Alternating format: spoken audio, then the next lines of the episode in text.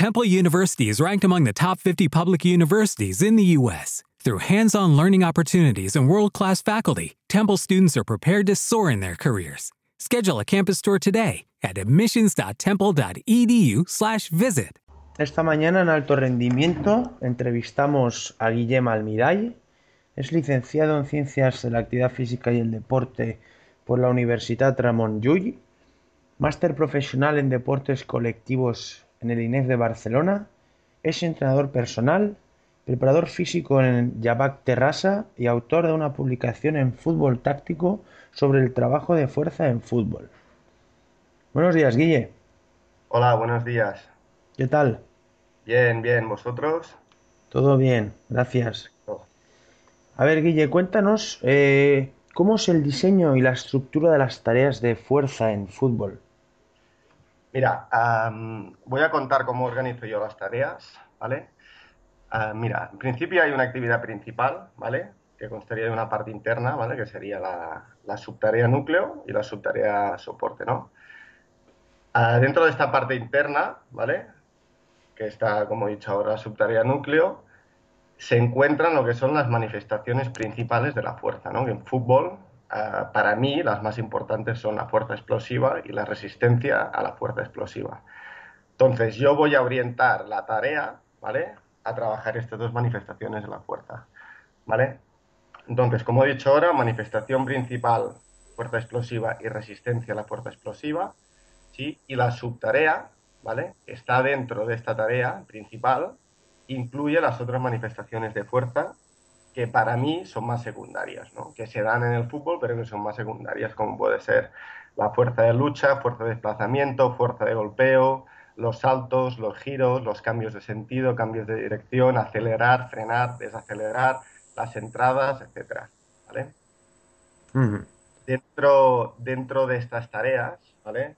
Ah, esta es una clasificación personal Uh, incluimos, un poquito el tema de resistencia, ¿no? Porque, a ver, la fuerza es una capacidad principal, no podemos hablar de resistencia, no podemos hablar de velocidad, eh, sin tener en cuenta que todas salen de, una manifestación principal que es la fuerza, ¿vale?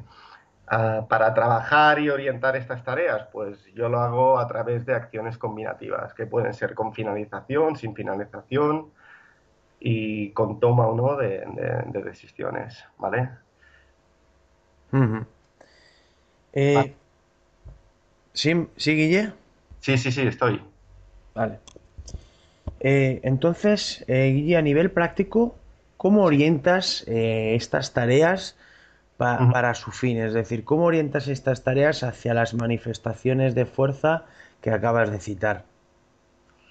Vale a ver, la estructura de la tarea, orientarlas, en principio, lo que son los ejercicios, ah, en caso de no ser en pretemporada, a ver, en pretemporada sí que hago un trabajo más analítico, ¿no? A lo mejor cojo las dos, tres primeras semanas y hago un trabajo de fuerza explosiva, ¿vale? Un trabajo de, de, fuerza, de, de, fuerza de resistencia y lo hago un poquito más de trabajo analítico, ¿vale? Con menos presa de acción, con menos trabajo de, acciones 2 contra 2, 3 contra 3, poca finalización en golpeo, introduzco pero, pero poquito.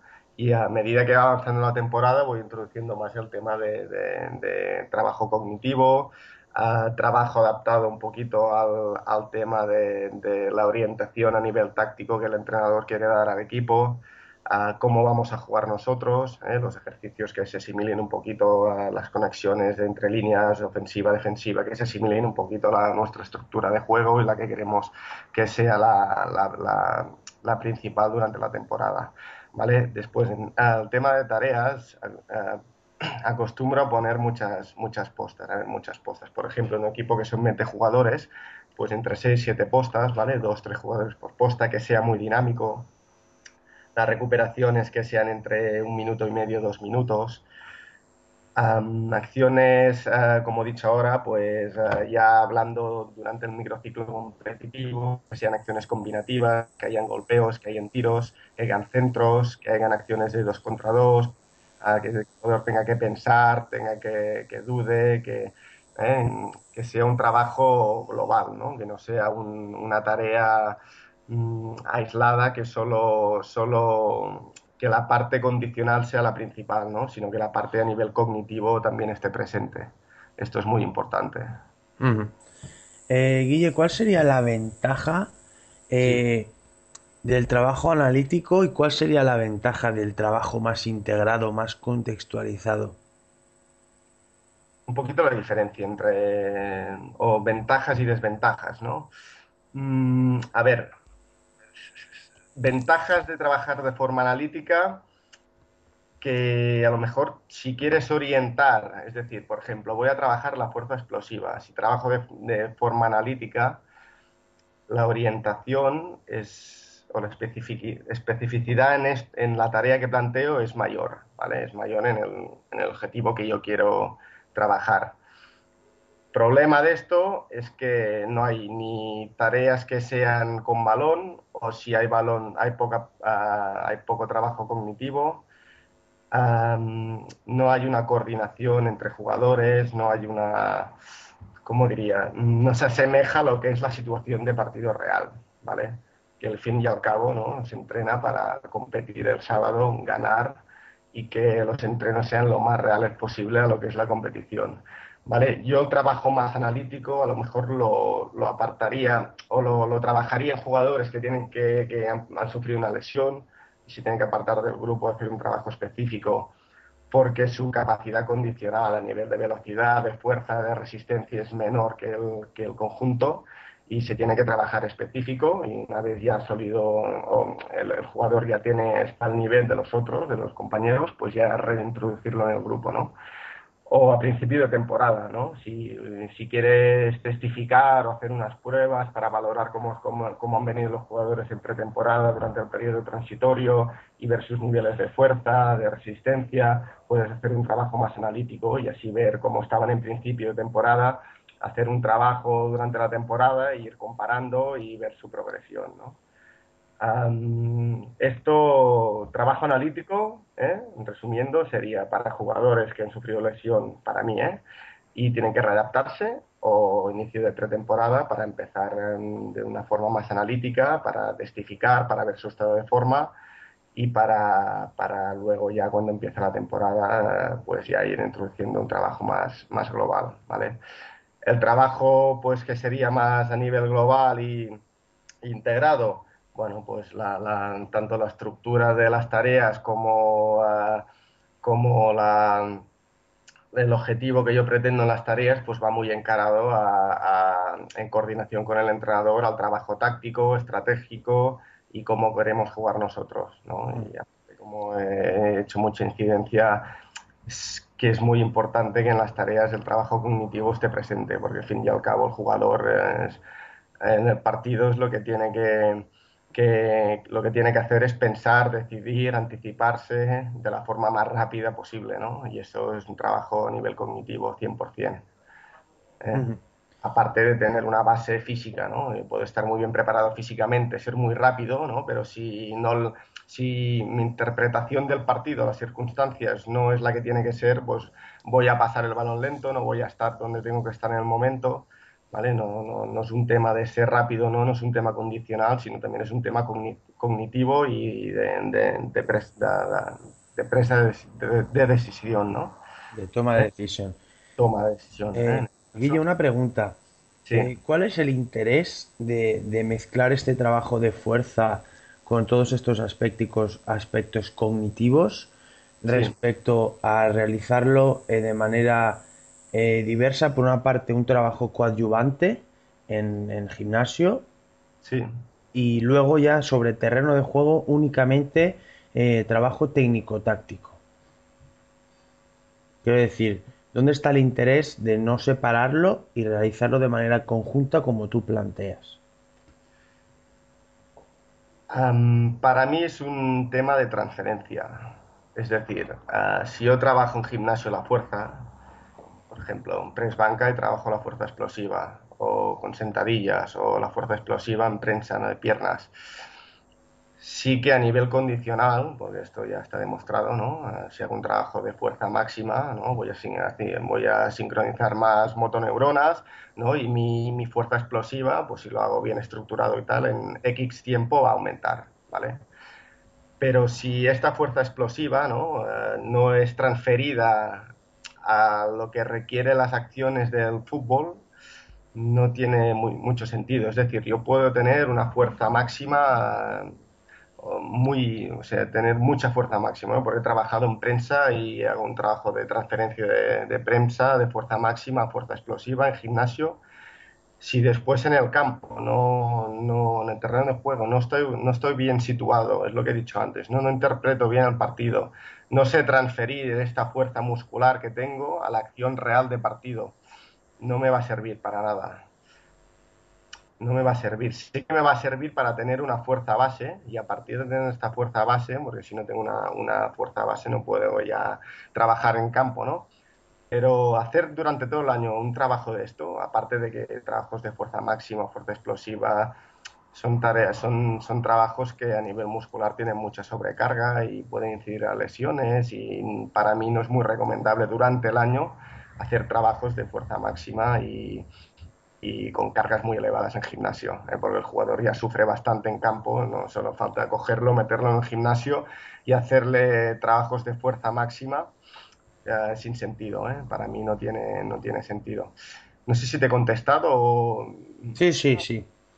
Eh, Guille, ¿cómo controlamos entonces el trabajo de fuerza integrado, contextualizado las acciones, las acciones fútbol en función de nuestro modelo de juego? ¿Cómo controlamos esta carga? Es que se ha cortado un segundo. Ah, sí. No, te he escuchado muy bien. Sí, eh, Guille, te estaba preguntando que en este trabajo de fuerza integrado, contextualizado según nuestro modelo de juego, ¿cómo controlamos la, carga de este entrenamiento de fuerza? Vale, esto, esto, bueno, ahora en el máster que estoy haciendo, estoy haciendo un trabajo de esto, precisamente, de cómo controlar el, el control de la carga en tareas ¿no? de deportes de equipo. A ver, esto, yo la, bibliografía que he visto y los autores que he visto que, que hablan sobre esto, la expresión final ¿no? siempre es numérica.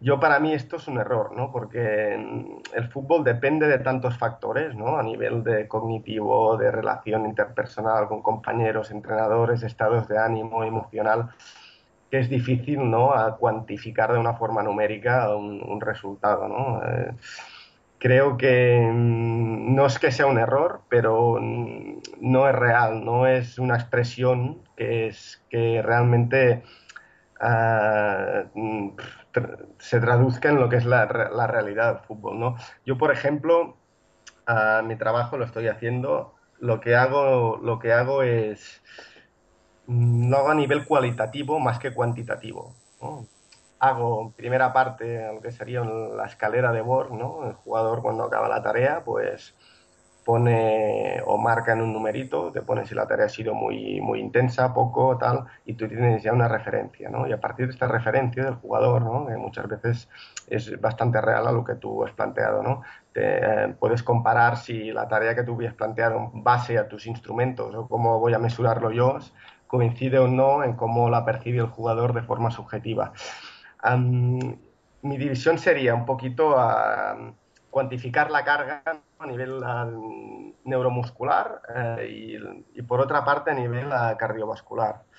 Mm, neuromuscular, yo en mi clasificación ya te digo que estoy haciéndolo, ¿eh? pero sería un poquito un trabajo neuromuscular de reactivo, ¿no?